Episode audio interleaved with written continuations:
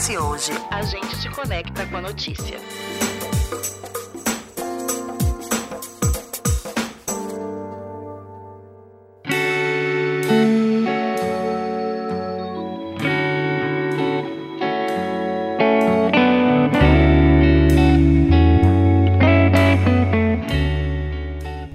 música capixaba tem muitos artistas talentosos e bandas a serem descobertas, a gente já sabe. Mas apesar disso, as dificuldades enfrentadas pelo cenário musical do Espírito Santo ainda é uma realidade. Seja por falta de adesão do público local, de investimentos ou desconhecimento dos meios para conseguir os tão famosos recursos, os artistas ainda assim seguem e os festivais se tornam uma boa oportunidade para lançar esses artistas ou expandir para o público capixaba. E para conversar com a gente sobre a importância dos festivais para o fomento da música capixaba, trouxemos ao nosso ES Ouve Simone Marçal e Daniel Morello, produtores culturais e responsáveis pelo Prêmio da Música Capixaba, do Formemos e outros eventos do circuito. Sejam muito bem-vindos.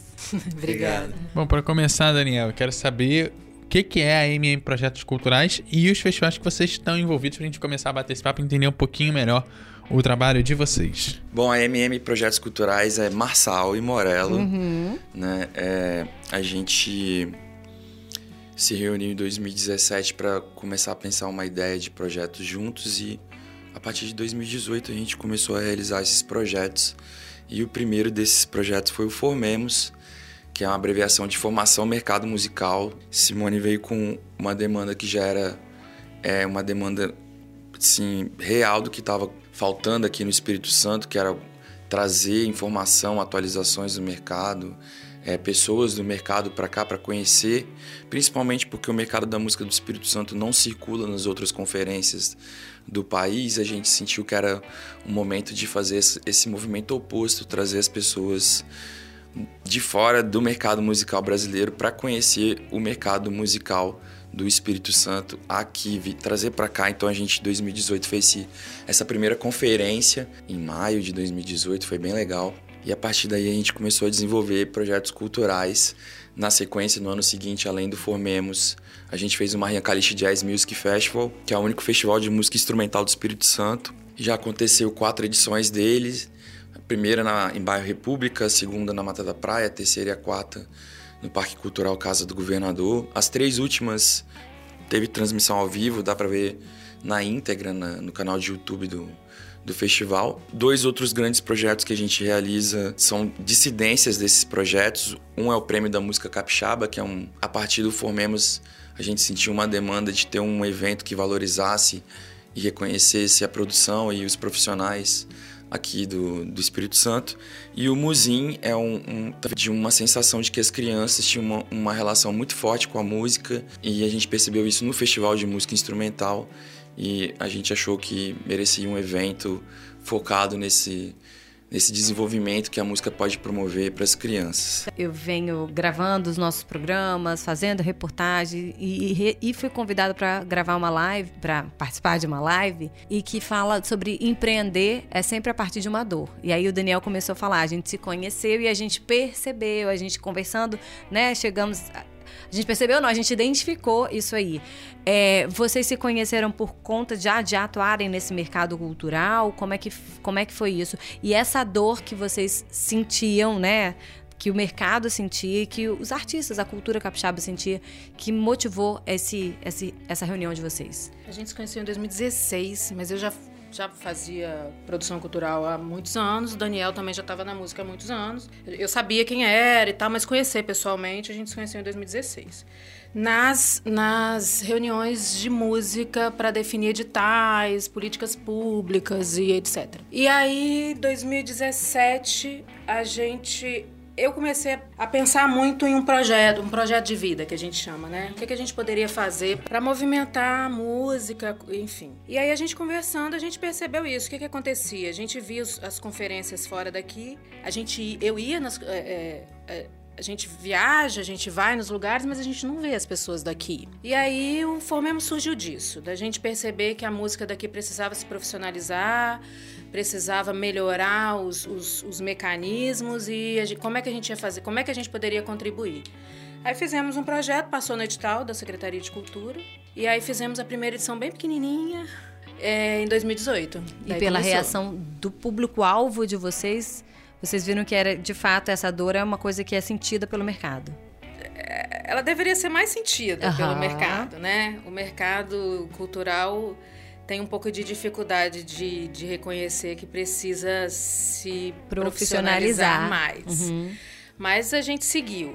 O primeiro foi mais complicado, as pessoas não sabiam nem definir direito o que, que era o Formemos. E aí depois a gente fez uma comunicação para focada nisso. Hoje o Formemos recebeu um prêmio de melhor conferência do Brasil pelo Prê- Prêmio Profissionais da Música, que é um prêmio nacional.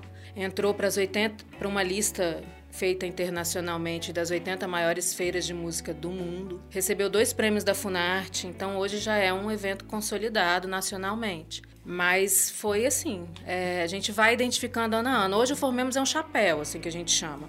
Então a gente faz o, a Mostra Formemos, que é uma mostra de, de documentários sobre música, com, que envolve música. A gente faz, dentro do evento, a gente faz uma mostra de fotografia, uma mostra de videoclipe.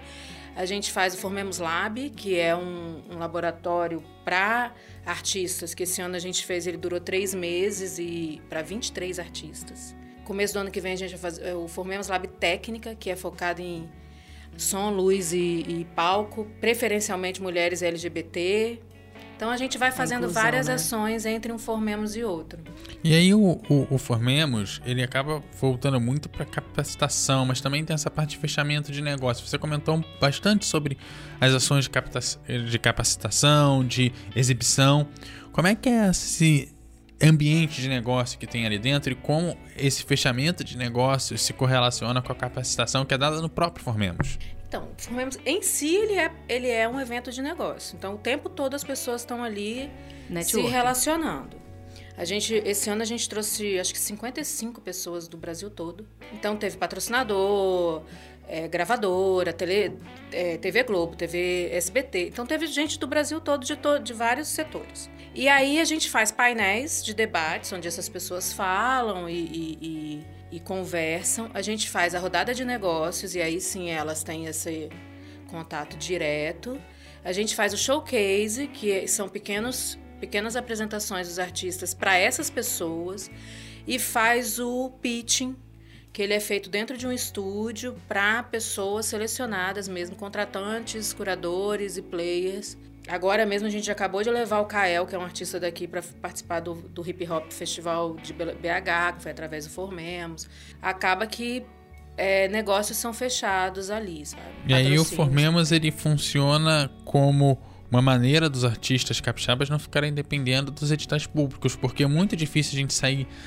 É, no momento que o artista não sai daqui, ele não consegue chegar nesses outros lugares, ele fica dependente do próprio Estado investir. No momento que o Estado não injeta dinheiro, a cultura pode acabar falecendo, É. digamos assim. Eu, eu não acho que é dependente, não. Eu acho que os editais é um direito de todo mundo. É, eu acho que todo mundo tem que acessar. Eu acho que eles tinham que ser muito maiores.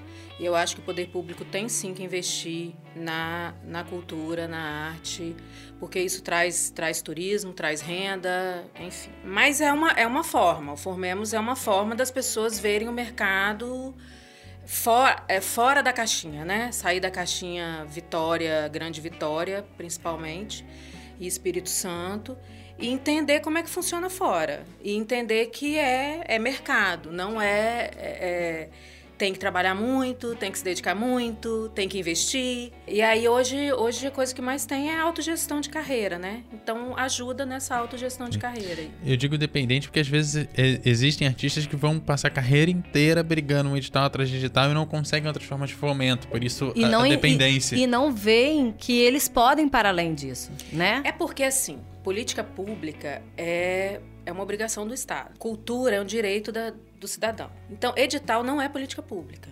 Edital é um meio de acesso a uma verba que está ali, né, disponível para a cultura. É, existem poucas políticas públicas de fomento.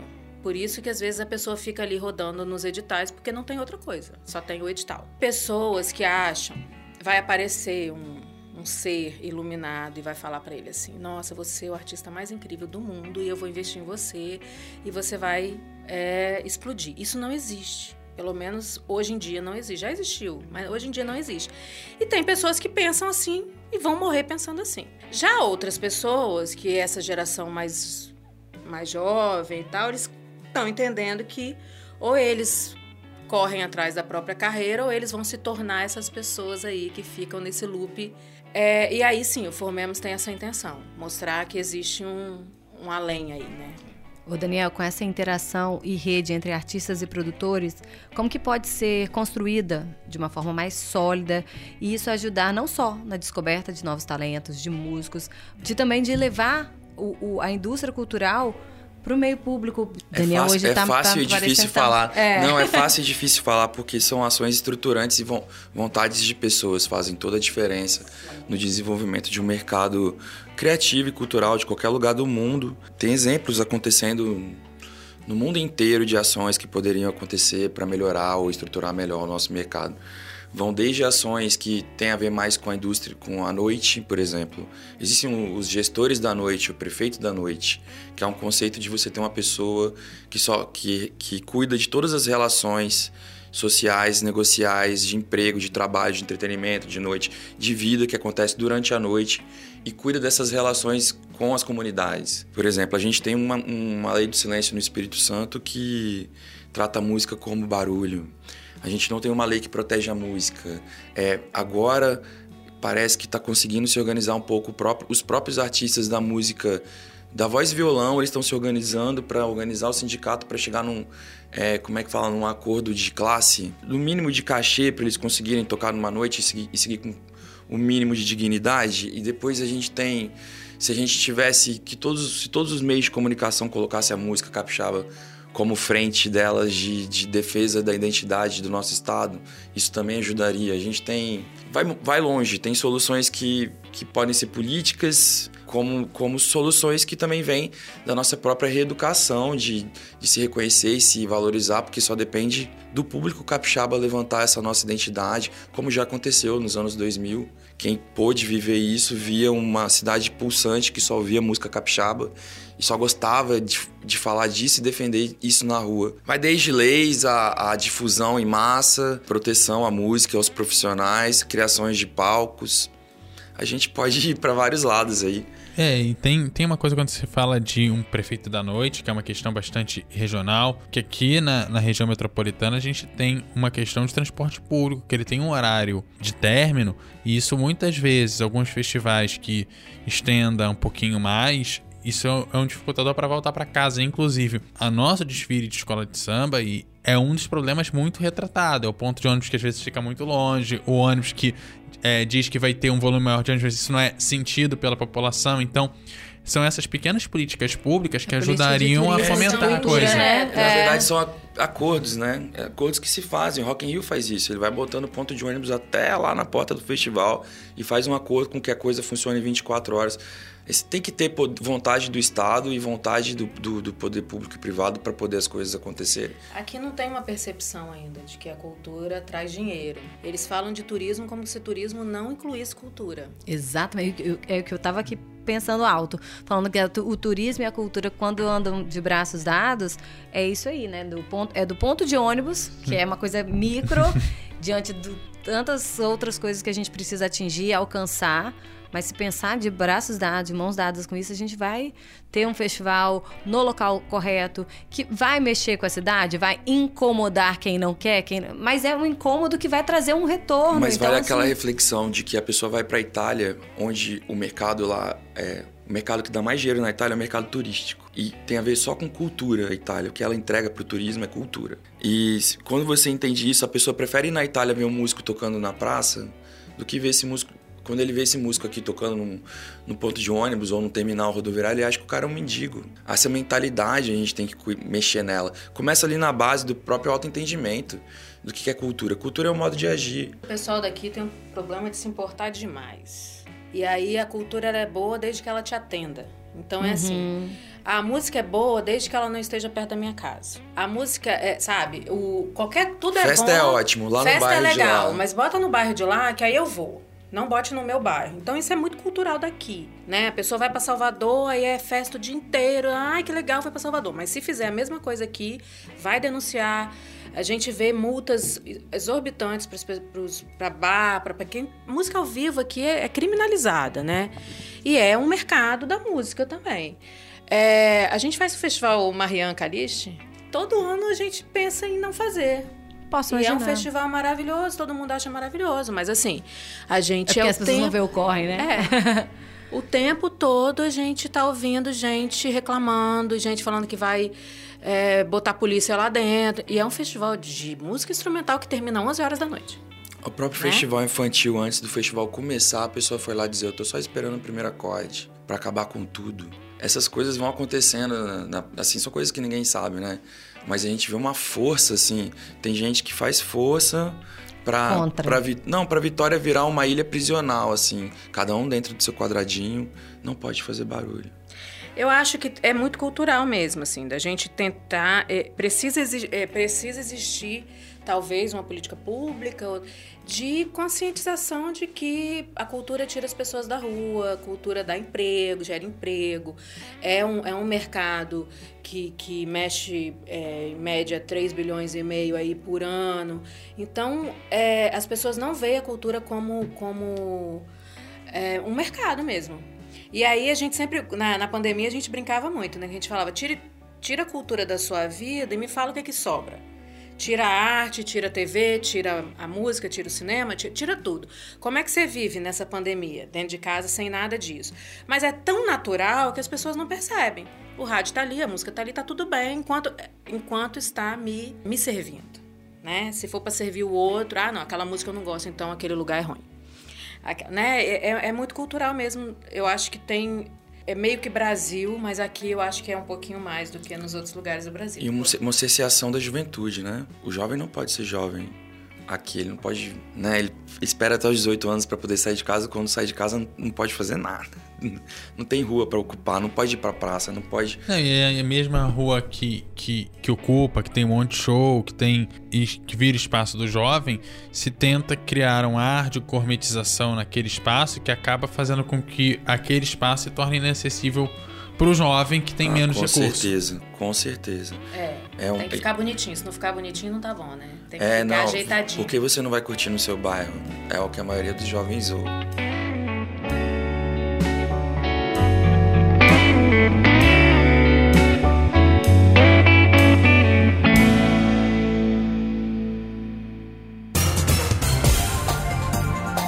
Hoje.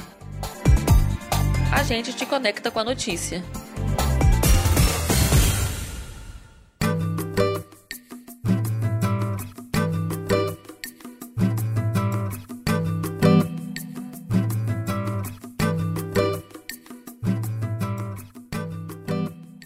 Vamos falar do Prêmio da Música Capixaba, que ela também é um destaque, teve sua segunda edição esse ano. Queria que falasse um pouquinho de como surgiu essa ideia, né? O Daniel começou falando do, dos projetos da MM de vocês, né? Mas eu queria que você falasse um pouquinho dessa e de como que ela ganhou essa força nacional. No Formemos, a gente percebia que às vezes o artista daqui ele não, não se sente existente né? E aí a gente falava, a gente escreve muito edital, é, projeto de edital e a gente analisa projeto de edital. E a gente vê que, vê que tem editais que até pontuam mais quando você tem um prêmio. É, e aí a gente ficava pensando, pô, ninguém aqui tem prêmio, né? Eu nunca ganhei um prêmio, assim. Se a gente, porque ninguém nunca, às vezes, se inscreve num prêmio nacional, aí você vai disputar com uma, né? E aí a gente pensou, ah, vamos fazer um prêmio nosso? Vamos, não, Aqui tem até um prêmio, mas é mais ligado para música sertaneja e tal. Não tem. Não pegava essa galera que a gente mexe, que é a música independente ali, né? E aí a gente resolveu fazer mais uma vez. O primeiro foi através do edital. E a ideia era valorizar e reconhecer. Convidamos é, curadores de fora do, do, do estado, porque com, com esses curadores vendo toda essa produção, eles iam conhecer. É uma forma de, de mostrar, ó, tudo que a gente tem aqui. Porque às vezes o Formemos não consegue mostrar tudo. A gente faz né, 10 showcase, 10 pitch, você não consegue ver tudo. E aí a ideia era essa, assim, era, era mostrar também de uma forma difundir a música é, para algumas pessoas de fora através da premiação. Primeiro foram 18 categorias, né? 18 categorias técnicas e artísticas e um homenageado, que foi o Flávio Vezoni, do Grupo Mochuara. Aí o segundo já foi para 24 categorias. E aí o que que acontece? Tem alguns artistas capixabas que não estão aqui, estão morando fora. E isso reverberou em alguns grupos, assim. Então, é, eu lembro que o, o Torquato Mariano, que não é capixaba, falou: Nossa, tem um grupo de músico aqui que tá rolando o, o prêmio e tal. Então, esses grupos de WhatsApp fizeram o prêmio chegar em pessoas que não, não eram daqui. E muitas parcerias dos artistas capixabas em composições com gente de fora que participou do prêmio também impulsionou esse ó, oh, eu tô aqui concorrendo ao prêmio da música capixaba, vota lá, porque é uma parceria que eu fiz com o artista tal. Então, é, ele tem a função do encontro, que é uma coisa que não acontece. Ele tem a função da difusão da música capixaba para fora do estado, através desses players, dessas pessoas chaves que têm potencial de, de, se gostar de alguma coisa, fazer uma diferença. E tem uma fase de voto popular, que é a hora também da gente mostrar para o próprio público capixaba o que, que aconteceu no ano anterior de produção musical, quem são os destaques de cada ano. Esse ano teve votação de mais de 150 cidades do Brasil todo. Então tem uma mobilização deles ali para eles. E no final, o júri, quem escolhe os três, os três últimos, são, é, é a curadoria. O quarto são quatro finalistas. O quarto finalista é o, é o, voto popular e quem escolhe o vencedor é a própria classe. Então, quem, quem foi indicado, quem estava como semifinalista e finalista, vota no vencedor. Então é uma forma deles se reconhecerem. Eu ia perguntar isso, se a cena se apoia. Está começando a se apoiar. É um trabalho de longo prazo é. E, e é uma coisa que eu pego muito exemplo do Festival de Cinema de Vitória. Como ele acontece há 30 edições, gerações de pessoas formadas em audiovisual se encontram naquele momento, porque tá cada um cuidando da sua vida mas naquele momento eles usam do, do encontro das gerações e aí rola as conversas e as conexões. A gente, a gente, pelo menos eu acredito que o prêmio, com o passar dos anos, vai fazer essa, essa função de. É. E de formar também, porque muita gente começa indo no prêmio ou no festival que você falou e, e dali pode ser o start da carreira ou de acreditar que é possível ter um futuro financeiramente válido dentro do meio. É porque também você vê quem você admira no, segurando um troféu. Você fala, poxa, eu posso chegar lá. Muitos discursos no prêmio, se você vê a, a transmissão. Também. É. Quando a gente vê a transmissão, a maioria dos discursos é nessa linha. Poxa, eu nunca pensei que um dia eu ia estar no palco recebendo um prêmio. Então, eu, eu posso, você também pode, né? É, eles agradecem muito a mãe, né? A mãe que está sempre ali, que acreditou. A mãe é sempre a é claro, é, né, gente? Aquela, ali... aquela bateria que você começou tocando, que você, na verdade, começou fazendo um barulhão até virar, né? De Exatamente. Fato. E esse ano a gente fez uma confraternização após. O, esse ano quem o homenageado foi o, o Edson Papo Furado. E aí a gente fez uma confraternização depois, e aí juntamos o, todos os finalistas num, numa festa e tal. Então foi muito significante assim para eles. Todos eles falaram: "Nossa, a gente nunca", porque eles estavam juntos, né? A música não se encontra, porque eles estão sempre trabalhando, cada um no seu canto. Então é uma forma deles se encontrarem. Foi bem, foi bem bacana. E aí esse ano a gente fez através da Lei de Incentivo à Cultura Estadual, que é nova, né? Primeiro a gente fez é, é, edital. A gente faz sempre por lei de incentivo ou edital, todos os nossos projetos, porque eles são gratuitos. Uhum. Então a gente precisa do incentivo para o patrocínio chegar. E aí a segunda edição foi pela LIC. E falando de festival, né? A gente geralmente usa isso para jogar os artistas para cima. Vocês que estão envolvidos em festival, qual a importância para quem empreende nesse mercado conseguir realizar um festival, organizar um festival e botar para fora? E qual a vantagem para os empresários de investirem nesse tipo de evento? Que festival é mais complicadinho de organizar, não é um showzinho aqui, um show lá, não é uma agenda fácil que tem que juntar um monte de gente no mesmo dia. E normalmente você precisa garantir um público bastante grande para isso ser sustentável. É, o festival é, um, é uma junção de vários artistas. Então, para o artista é bom porque ele, ele tá junto com outros artistas ali se apresentando, às vezes, para um público que nem conhece ele ainda. E aí um soma no público do outro. Exatamente. Às vezes você vai para assistir um cara e assiste o outro e, pô, gostei desse cara, vou começar a ouvir esse cara. Então o festival tem essa tem um pouco dessa função de, de levar novos artistas para o público.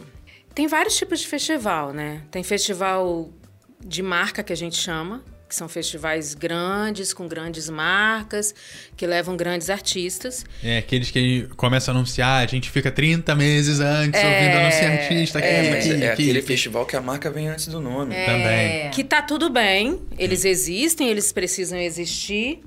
E tem, a gente, a gente foca muito no, é, na música independente. Então, a gente é nessa linha aí do, dos, dos festivais que a gente chama de festivais menores. Que é muito isso, é difusão. Pra gente que faz, é legal, a gente tá vendo, a gente vê os artistas crescendo no processo, a gente vê a participação do público. Hoje, por exemplo, o Marian, ele é gratuito, né? Então a gente distribui ingresso antecipado, porque na Casa do Governador tem uma limitação de público e tal. Tirando as críticas, que as pessoas acham que a gente não tem direito de, de, de distribuir ingresso porque é gratuito, os ingressos acabam em 20 minutos. Então, assim, a gente abre 20 minutos depois acabou. E é um festival exclusivamente instrumental. O que, que acontece? É, o que, que acontece muito? As pessoas pegam, aprovam o projeto é, na lei de incentivo como instrumental, porque ele tem mais incentivo, mas colocam cantores e tal para trazer público. A gente optou por levar a coisa de forma correta e fazer ele realmente 100% instrumental. E a gente conseguiu público dessa forma. Ou seja, a música, ela consegue formar público. Isso é gratificante. Você vê criança, você vê... A gente tem... A gente gera um coral da terceira idade também. Então, assim, a gente vê a música desde do, da, da primeira idade até a terceira idade. E ela é muito transformadora. Então, para a gente, a satisfação é entender que a música é um, tem um grande poder de transformação. É talvez o maior vetor de transformação social que existe. As pessoas, a música e talvez o esporte ali. Mas a, a, a cultura em si é. Mas a música ela é muito forte. Porque a música ela está em tudo. A música ela tá no audiovisual, ela tá, né? Ela tá, ela tá no rádio, na TV, no cinema, qualquer lugar a música tá. Então a gente a gente a gente está até com um projeto agora de um, de um outro festival que, é, que aí vai ser um festival de música é, independente cantada, porque a gente é muito cobrado em relação a isso, porque o Formemos ele, ele tem um, os shows no final ali, mas não é, não é só um festival, né? Ele é uma conferência, ele foca mais na conferência do que no, no festival em si. Mas é isso, assim, eu acho que a satisfação de quem faz é ver, ver que existe um público, ver que o público pode apreciar principalmente a música nova. A gente faz muitas apostas. Então, assim, no Marian mesmo esse ano a gente botou. A gente já tinha colocado uma vez, mas botamos a Thaisa Pisolato, que é uma instrumentista daqui, que faz uma música. Ela é teclado, bateria e uma coisa mais eletrônica. Ela encantou um monte de gente tempo todo as pessoas ficavam falando, nossa, é aquela menina, é aquela menina.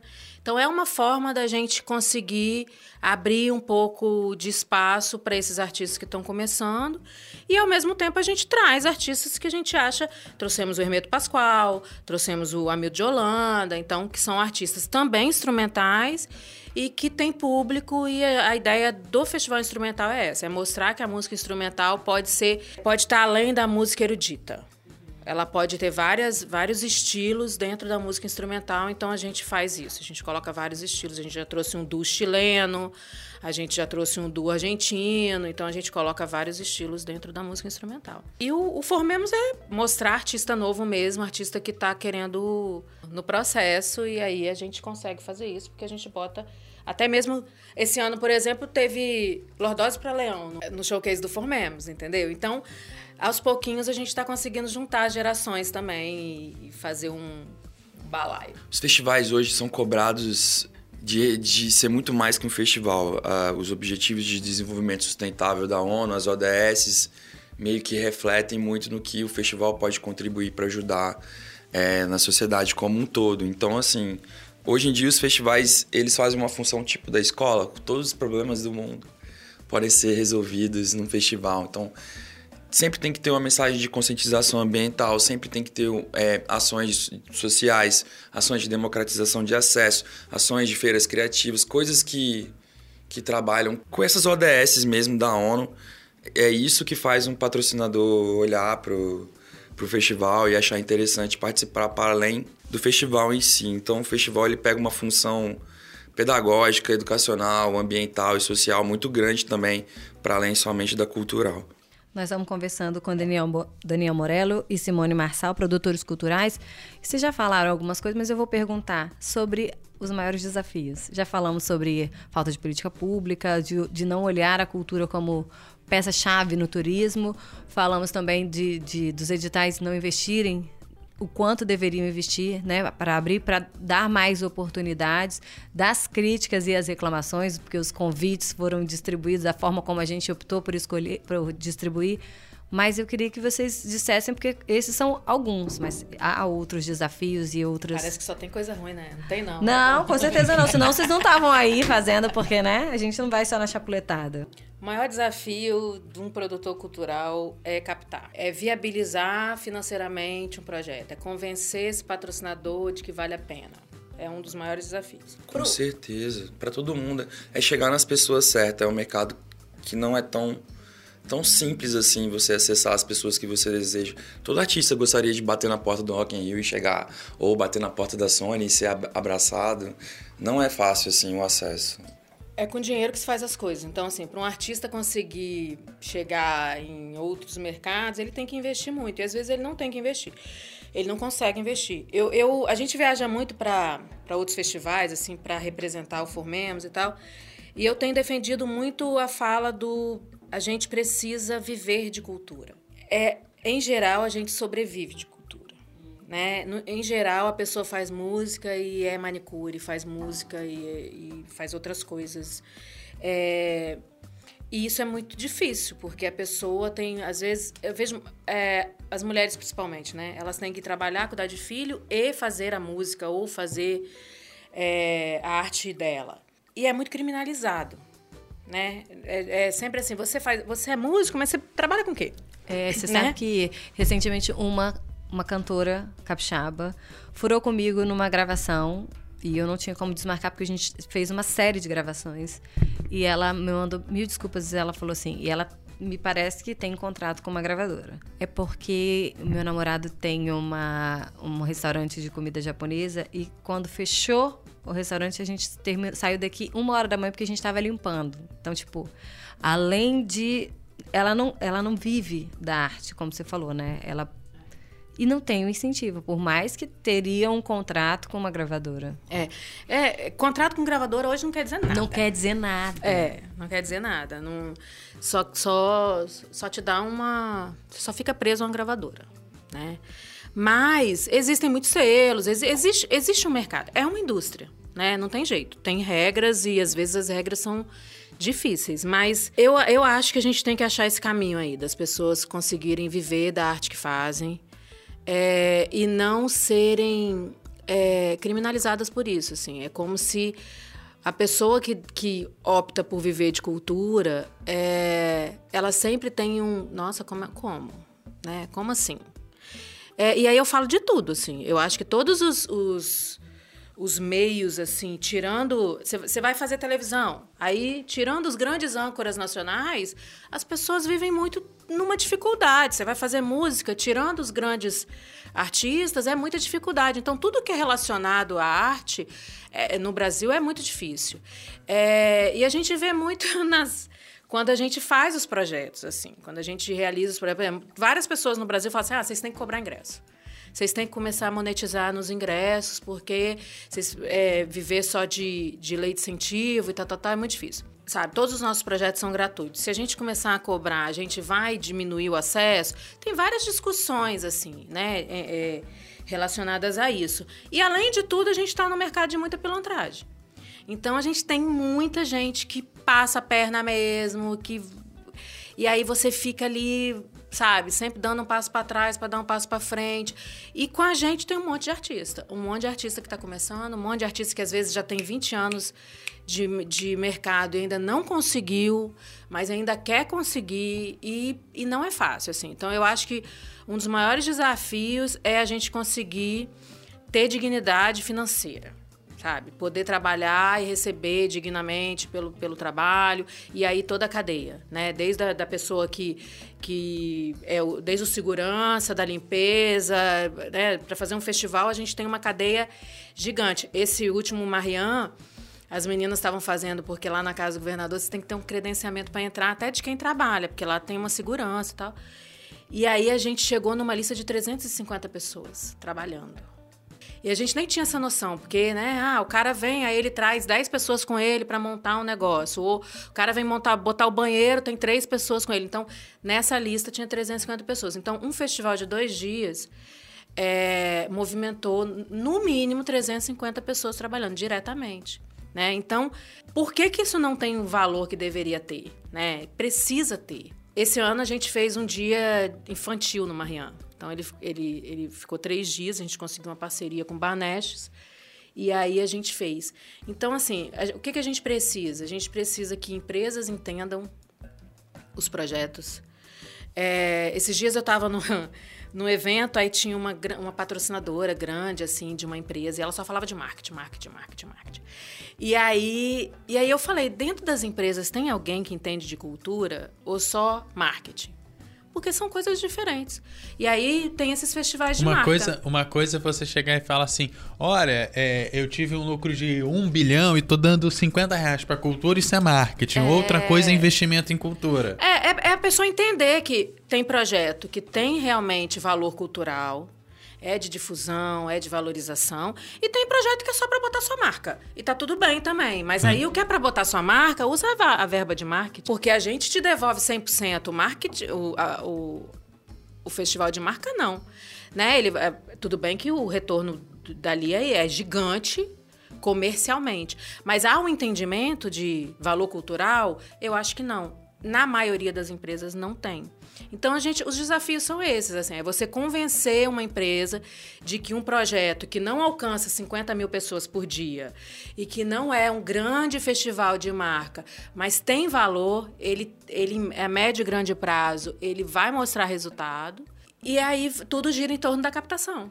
Né, de você conseguir viabilizar, principalmente a gente que faz projeto de graça, projeto gratuito, que é mais e, difícil. E a primeira empresa que chegar e apoiar o festival pequeno, que forma um monte de gente, vai ganhar um boca a boca gratuito gigantesco, porque um monte de artista vai ser formado dali e vai falar: olha, só consegui porque tal empresa resolveu a parada. É. É isso, assim, a gente tem. É uma cadeia grande que ela é um pouco invisibilizada, assim, sabe? As pessoas não veem muito, elas acham que que é feito, que é fácil fazer. Bom, vou agradecer essa dupla do MM Projetos Culturais. Eu quero saber como é que a gente encontra vocês. Daniel, que você que tá mais quietinho aí, como é que a gente acha vocês? Nas redes eu, sociais. Eu acho que no Instagram é fácil, é MM Projetos Culturais, arroba MM Projetos Culturais. Todos os nossos projetos têm um Instagram próprio. Que For... tá no MM Projetos Culturais. É, lá você consegue acessar também. A gente tem o próprio site do MM Projetos Culturais bem como os, todos os projetos têm o seu próprio canal de YouTube com conteúdos próprios. Então, vale a pena, por exemplo, Formemos tem o Formemos em Casa, que são todas as palestras, desculpa, todos os painéis que já aconteceu nos últimos, nas últimas três edições foram gravados. E... Inclusive o da última edição está rolando agora. Toda terça e sexta, 19 horas, hoje vai entrar o segundo painel.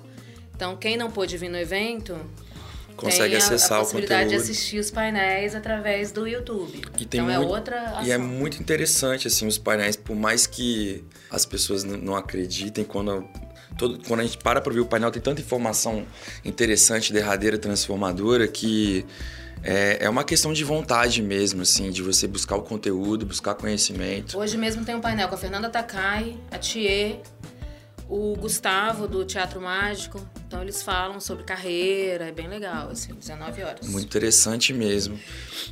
E é isso, assim, a gente não para de produzir, a gente está tentando sim viabilizar o ano que vem para ver para poder respirar, mas é isso. O ano que vem o Formemos deve acontecer, esse ano aconteceu no segundo trimestre, segundo semestre. O ano que vem deve voltar para o primeiro semestre, a gente gosta de fazer ele ali junho, maio, junho. Estamos é, tentando fazer ele voltar porque o segundo semestre tem muito festival no Brasil todo. Então, às vezes a gente não consegue trazer os curadores porque eles estão realizando, é. Então a gente Empenhado gosta de fazer em outras, em outras jornadas. É isso. O S ouve toda semana tem aqui o objetivo de discutir, informar e refletir. O nosso podcast tem a produção da Lídia Lourenço, a apresentação da Dani Coutinho, que está aqui do meu lado, e minha, Eduardo Couto. A edição é minha e a direção de jornalismo é da Daniela Coutinho. Galera, aquele abraço Obrigada, e até gente, a próxima. Até a Obrigada, próxima. Até a gente. próxima. Obrigadão.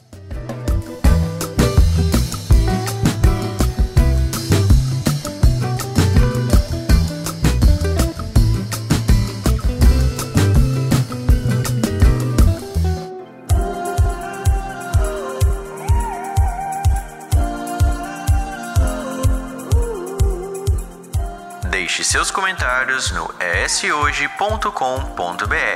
É lá que você se mantém informado toda semana.